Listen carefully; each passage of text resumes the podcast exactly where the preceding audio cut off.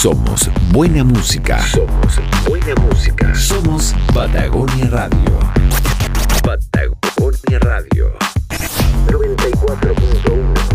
94.1. Emprender es un desafío lleno de historias, ideas y experiencias. Centro de Negocios Cercotec, Puerto Varas, operado por AIEP, presenta Se me ocurrió un negocio, el espacio en el que abordamos el mundo del emprendimiento y casos de éxito junto a sus protagonistas.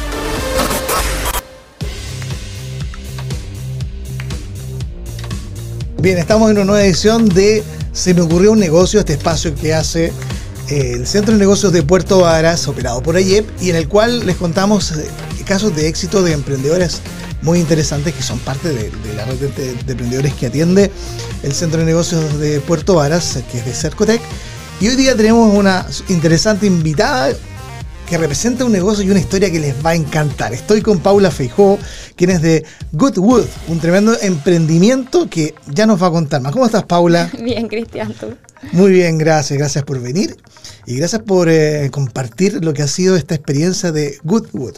Bueno, el programa se llama Se me ocurrió un negocio. Y yo creo que por ahí parte la primera pregunta. ¿Cómo se les ocurrió y qué es Goodwood? Goodwood es una iniciativa, es una empresa muy nueva, llevamos recién un año y medio más o menos en el mercado. Lo que hacemos nosotros hoy día es eh, recapturar el plástico, que hoy día es un residuo, recapturar también el Tetra Pak, que anda deambulando por la comunidad, digamos. Lo juntamos, lo mezclamos, lo achicamos, lo metemos al calor básicamente y sacamos una materialidad nueva que se ve como madera, ¿Ya? tiene las mismas vetas que la madera, se trabaja como la madera, pero es infinitamente mejor que la madera.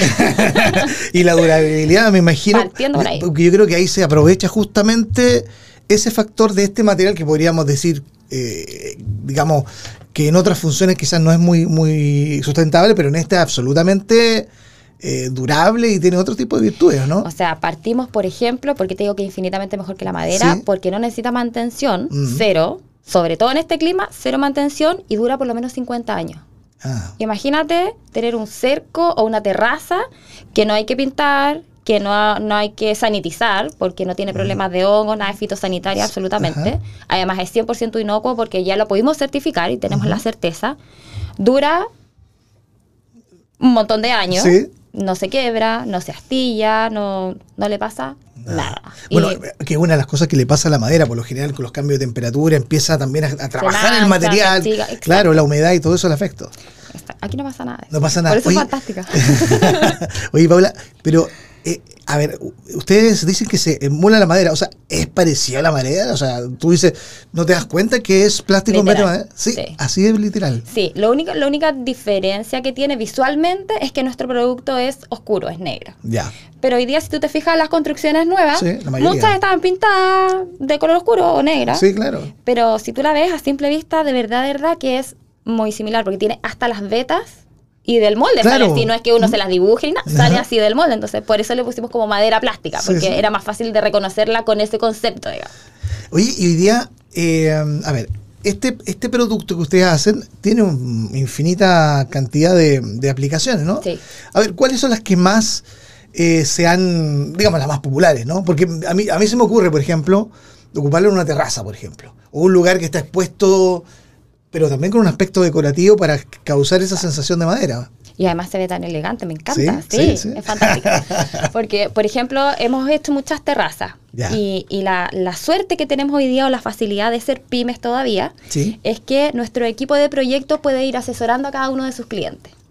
Para que puedan usar bien el material, para que no tengan que comprar más material que necesitan y, sacarle provecho verdadero a lo que a la creación que tienen también aquí finalmente todas las pymes somos súper creadores, así que hasta los que creemos que no, también somos creadores. Esa es la idea. Y bueno, muchos decks de terraza, muchas mesas de camping y todo lo que implica estar como a la intemperie y que no necesite mayor cuidado. Para las industrias, por ejemplo, tenemos el tema de los pallets que con, el, con los pallets hay, e, e, es un tema, porque los pallets de madera empiezan a pudrir. Se empiezan a pudrir y además que cuatriplican su peso en este clima, con la lluvia, la humedad y ah. todo. Entonces finalmente se pudren, se quiebran y o se astillan y rompen los maxi sacos, se sale el alimento o lo que lleven, se empieza... Entonces aquí, em, como esto no sufre de esos problemas y con estas características positivas que tiene, la durabilidad y el buen estado del producto se conserva. Perfecto. Lo que facilita infinitamente las cosas. Y a la larga sabes que tiene un montón de, de efectos positivos para el medio ambiente, porque por ejemplo ya si un producto, no sé, un pallet aumenta su peso, obviamente implica mayor consumo de combustible, eh, por ejemplo, de estas máquinas ya o qué sé yo, para entonces lo hace más también sustentable, tiene ese impacto que a la larga...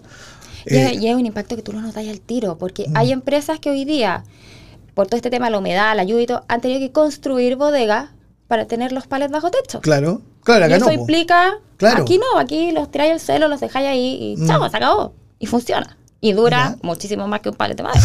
Así vemos. Oye, Paula, y a ver, este, esa es la solución que ustedes ofrecen, pero me gustaría conocer un poco de la historia, porque la historia es como, es como interesante, porque es cómo se te ocurre una idea de negocio, cómo surge la idea de resolver un problema, porque al final un negocio es justamente la forma en la cual alguien tiene una, una idea que resuelve un problema que uno está viendo y que también genera una necesidad.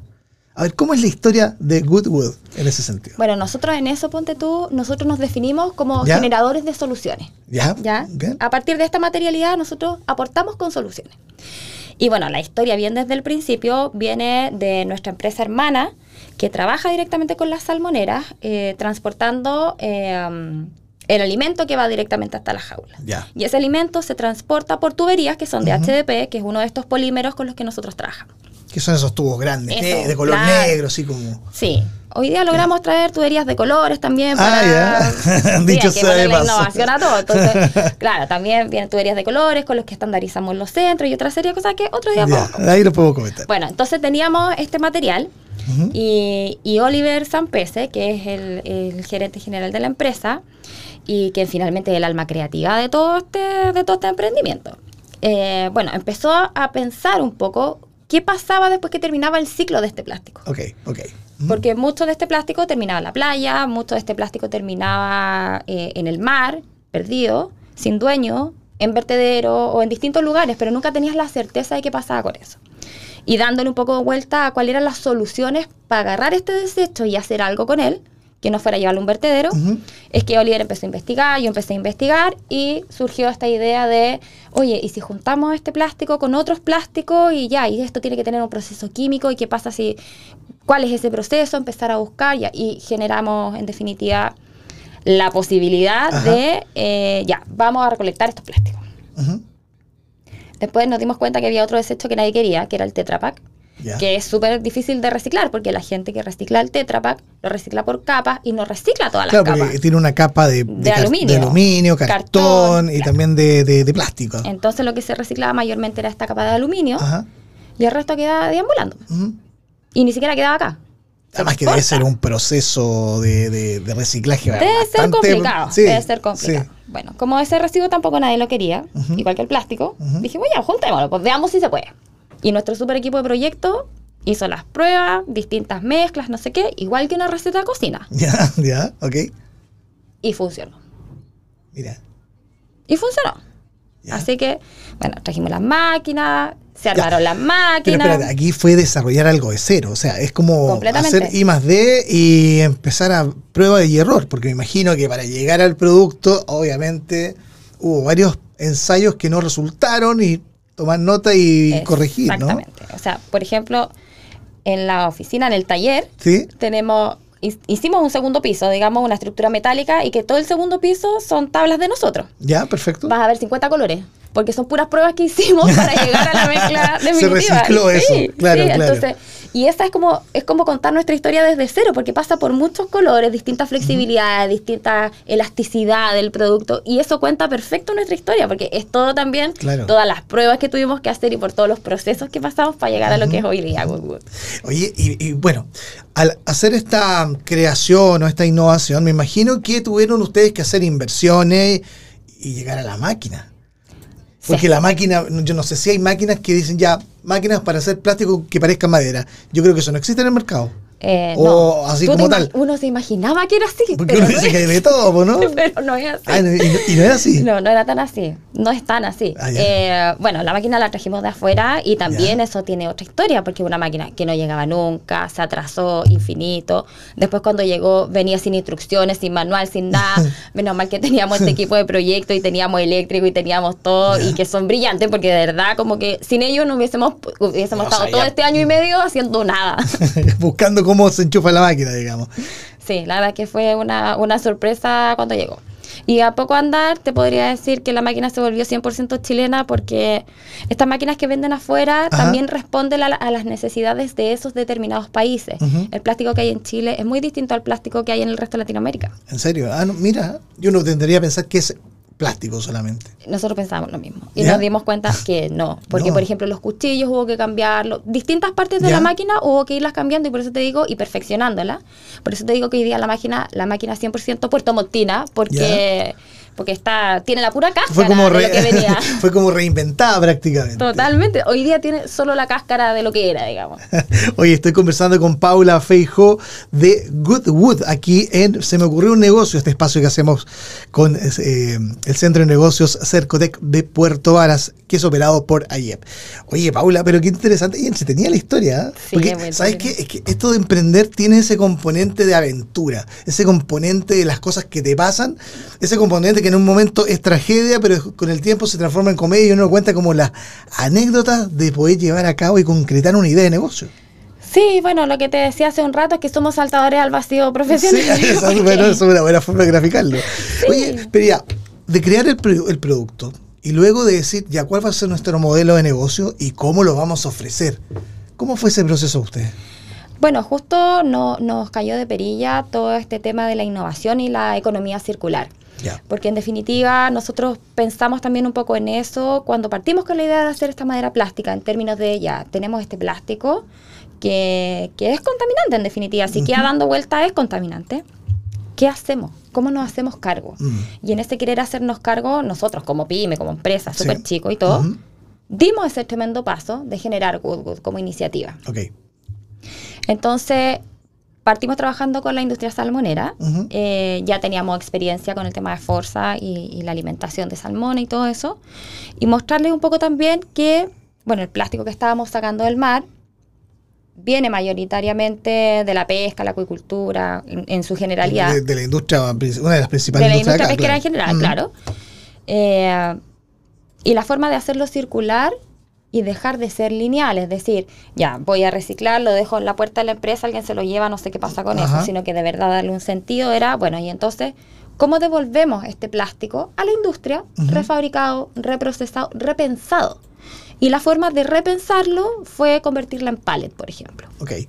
O armar espacios de um, donde la gente, las empresas pueda salir a almorzar si está el día bonito, tengan espacio, no sé, cuando se toman un break, tienen un café o algo, que puedan salir a una mesa de camping bonita que está ahí, que y generar todas esas pequeñas iniciativas que son grandes pasos para cualquier industria, digamos. Por supuesto, por supuesto. Oye, Paula, y en términos de recolectar el material, porque yo, me da la impresión que uno de los desafíos es justamente obtener los proveedores que les entreguen el material. Yo quiero esto, por, por, este concepto de la economía circular, yo lo veo todavía como una situación que, que es como un win-win, porque las empresas dicen, oye, ¿qué hago con esto? Esto que ya es basura, tengo que cambiarlo. Y por otro lado está la empresa que dice, démelo, yo le doy un nuevo uso. ¿Eso cómo está funcionando? Porque me da la impresión que es parte de la innovación de este modelo de negocio. Sí, es parte de la innovación del modelo de negocio y, yo creo que ha sido un aprendizaje también de nosotros y de nuestros clientes, ¿ya? En ambos sentidos. Eh, hoy día todo lo que viene de la industria salmonera, que son nuestros clientes, nosotros mismos se los estamos reciclando y les entregamos los certificados correspondientes para que ellos puedan generar su trazabilidad en relación al material. ¿ya? Perfecto. Eh, hay algunos con los que tenemos convenios y contratos, entonces a ellos también les entregamos un material de vuelta, refabricado, eh, reprocesado. Hay otros que no, simplemente les retiramos. Lo que nos importaba que fuera verdaderamente circular era, y que nos pusimos como meta, era a las empresas grandes ni, ni, se los vamos a comprar ni se los vamos a pagar. a los chicos, a los gestores chicos, a, a los recicladores de base con los que trabajamos, por supuesto que sí, mm. porque esto tiene que ser para todos.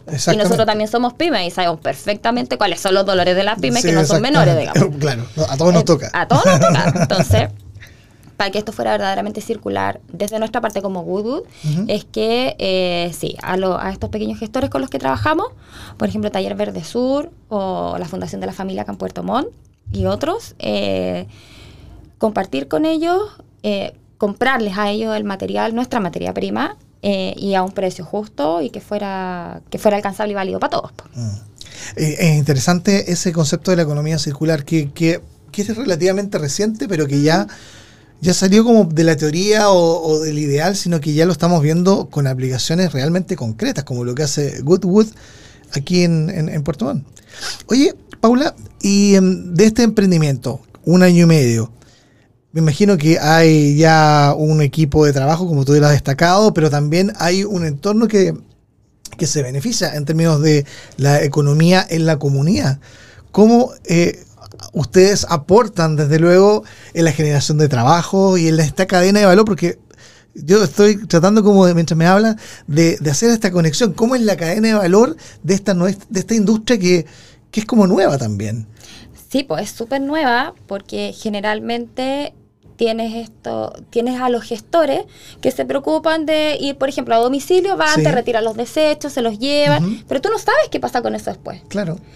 Y generalmente con, la gestión de residuos, salvo que sean empresas que lo tengan súper claro y que le vayan contando también a sus clientes y, lo vayan publicando en sus redes sociales y que se haga visible, pero hay muchos que todavía no lo hacen o que solo lo gestionan y, y después tú te pierdes en el proceso. Nosotros hoy día somos de los pocos que estamos mostrando el proceso abiertamente, que estamos recibiendo el residuo, que para nosotros es vital, digamos, lo estamos retransformando, lo estamos repensando, yo insisto, y, estamos tratando de mostrarlo a la comunidad en todos los ámbitos en que podamos. Para que también a las, a las personas en sus casas, cuando hacen una ecobotella, por ejemplo, claro, ya y después se encuentran con un mobiliario en una plaza, digan, ay, esto se hace con lo que yo me dediqué a juntar, que lavé, que guardé, que... Claro. Entonces, eso es parte del valor agregado, el, crear mobiliario con sentido, el hacer partícipe a la comunidad, por ejemplo, en el armado del, del, material, en que las distintas municipalidades te vayan dando el espacio también para decir, bueno, esto parece madera, se ve, pero probémoslo, veamos, y no que al tiro te digan como, ah, ya, lo vamos a ver. Pero yo te vendo mi recibo. Claro, exactamente, exactamente. Oye, Paula, y, y, la mirada hacia adelante. Me imagino que ya este año y medio ha sido de mucho aprendizaje, han ido siguiendo haciendo las pruebas y error, pero me imagino que empiezan a abrirse perspectivas para el negocio, nuevas aplicaciones, aplicabilidad de este tipo de materialidad, eh, exportar. Eh, ¿cuáles son, ¿Cuál es el norte de ustedes? ¿Para, ¿Para dónde se proyectan ustedes de aquí cinco años, cinco o diez años, por ejemplo? Mira, nosotros hemos tenido la suerte de, trabajar con el Centro de Negocios, por ejemplo, que nos ha abierto hartas puertas en términos de gestionar reuniones, mostrarnos, eh, visibilizarnos delante de la comunidad y de distintas empresas, lo que ha sido súper positivo. Eh, que tenemos nosotros como norte y que fue nuestro principio, era limpiar el sur de Chile y también jugar de local darle este sello de localía a lo que nosotros hacemos es súper importante porque a pesar de que Santiago es la capital y estamos a 1050 kilómetros, parece que todo pasará allá. y aquí pasan muchas cosas. Mm. Y pasan muchas cosas buenas. Aquí hay mucha gente con mucha creatividad, muchos innovadores, muchas pymes que están haciendo, se están haciendo cargo. y, y yo creo que es importante que la comunidad se haga parte apoyando también estas iniciativas que son locales, que son buenas y que es un win-win para todos, porque además nuestro sur es tan lindo y es tan turístico. Claro. Entonces, ¿cómo no le vamos a sacar provecho mejorando distintas instancias para que ese turismo se vuelque hacia la innovación, hacia la sustentabilidad y para que sea bienvenido para todos? Claramente, claramente. Y, el resultado y efecto de esto se puede ir apreciando también eh, conociendo lo que hace Goodwood.